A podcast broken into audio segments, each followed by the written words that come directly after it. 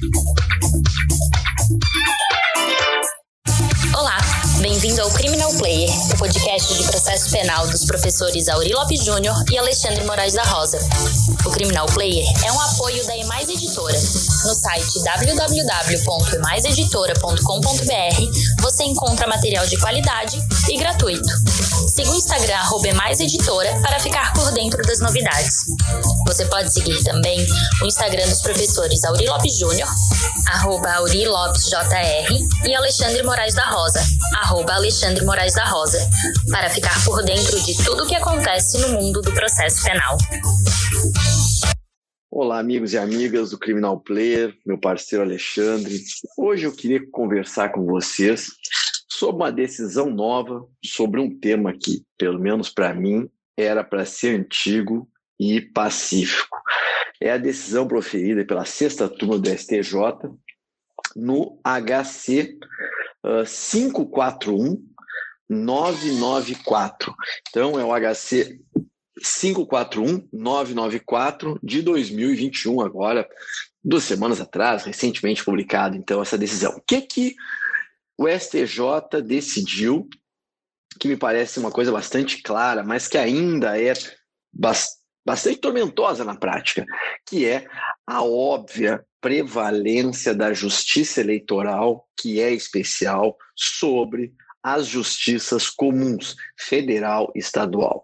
Então, de largada, já vamos deixar bem claro o seguinte: quando se trabalha competência em razão de matéria, é, a justiça especial eleitoral ela predomina desde 1988 pela estrutura constitucional sobre a competência da Justiça Federal e da Justiça Estadual. O artigo 109, inciso 4 da Constituição, estabelece a competência da Justiça Federal e faz uma ressalva expressa à prevalência eleitoral, exatamente ressalvando e dizendo: olha, a competência federal é para julgar os crimes que afetem bens, serviços, interesses da União, autarquias, empresas públicas, ressalvada a competência eleitoral e militar. A militar é a outra justiça especial. Hoje eu quero falar da eleitoral. Então, se nós tivermos um crime eleitoral conexo com crimes federais, a competência é eleitoral e não interessa se os crimes federais têm pena maior ou menor, se são em maior número, isso não tem nenhuma relevância. É muito importante saber ler o artigo 78 é, do Código de Processo Penal, como eu explico no meu livro, onde a leitura deve começar do inciso 4, depois o 3, depois o 1, depois o 2. E é lá no 2 que é o último critério a ser usado, que é quando você empata no mesmo nível, então, juiz com juiz, e principalmente juiz estadual com estadual, ou federal brigando com federal, aí você vai usar o critério do local do crime mais grave, do maior número, se empatar. Agora, quando você trabalha com justiças de níveis diferentes, ganha a mais elevada, a especial. Depois, o próprio inciso é, 3 do 78 vai dizer a mais categorizada, qualificada, ganha, por isso que a federal ganha da estadual. Então, isso são regras bem elementares que estão na Constituição e estão no CPP desde sempre. E em 2019, no inquérito 4435, o Supremo Tribunal Federal proferiu mais uma decisão de prevalência da eleitoral sobre a federal, deixando isso muito claro. Onde é que está o problema na prática e até na teoria? São estratégias usadas pelo Ministério Público para subtrair da competência eleitoral e manter na federal. Isso foi sistematicamente feito na operação Lava Jato. Inclusive, esse HC que eu acabei de mencionar, que é o HC 541994, é a Operação Lavate, é um derivado da Lava Jato. Então, qual é o, as estratégias usadas para sonegar a competência? Primeiro, fazer a denúncia é, onde o crime eleitoral não aparece como crime eleitoral, mas sim tipificado erroneamente como lavagem de dinheiro, por exemplo, para tramitar na Justiça Federal e não na eleitoral. Então, é uma burla na tipificação. Outros casos é afirmar que o crime eleitoral foi absorvido pelo crime, pelo direito comum, sem respaldo legal para isso e muito menos sem instrução processual alguma, porque se faz isso na denúncia, já afirmando uma absorção que não está comprovada e que nem caberia. Outra coisa importante é simplesmente arquivar os fatos eleitorais, os crimes eleitorais, sem fundamento para manter a competência federal, como também se fez na Lava Jato, e, enfim, é, nós vamos ter decisões em breve nessa matéria. Em outros casos, simplesmente não se fala no crime eleitoral.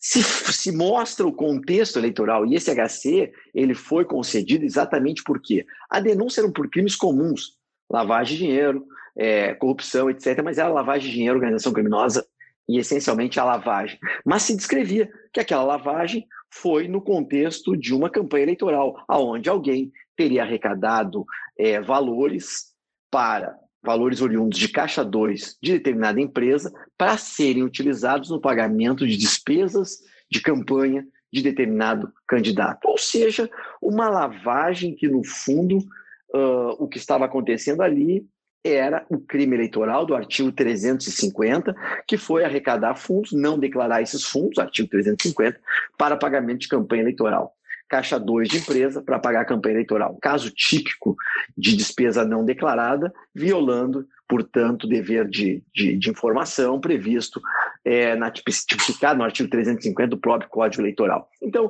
a sexta turma colheu o argumento e a unanimidade entendeu que, e aqui vem o ponto novo, chave, importante, entendeu que é dispensável a imputação formal do crime eleitoral para o declínio do processo para a justiça especializada eleitoral, portanto. Basta que exista um contexto eleitoral narrado na denúncia, uma situação fática, independente de existir uma tipificação formal, para que a competência eleitoral prevaleça. Então eu chamo a atenção, porque até então os tribunais vinham decidindo, a meu ver, de forma errada, o seguinte: se não havia uma acusação expressa de crime eleitoral, a competência era federal e não se analisava e se dizia que não havendo uma, uma imputação expressa de crime eleitoral, não haveria que se falar em crime eleitoral e, portanto, justiça eleitoral. O que era uma burla, como eu falei antes, mais uma burla para evitar o deslocamento para a justiça competente. Isso viola a garantia do juiz natural, isso viola as regras de competência básicas do processo.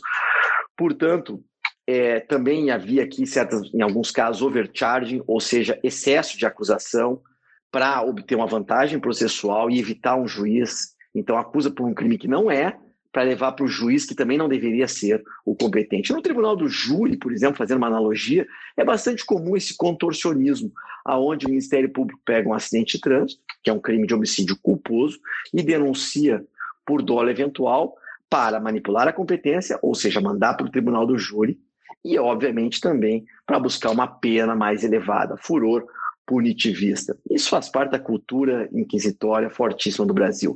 E antes que alguém alegue que eu estou que eu estou de certa maneira exigindo que o juiz faça um controle de ofício, que isso violaria o sistema acusatório, não viola o sistema acusatório. O tribunal também não viola o sistema acusatório quando atua de ofício para corrigir a tipificação erroneamente feita.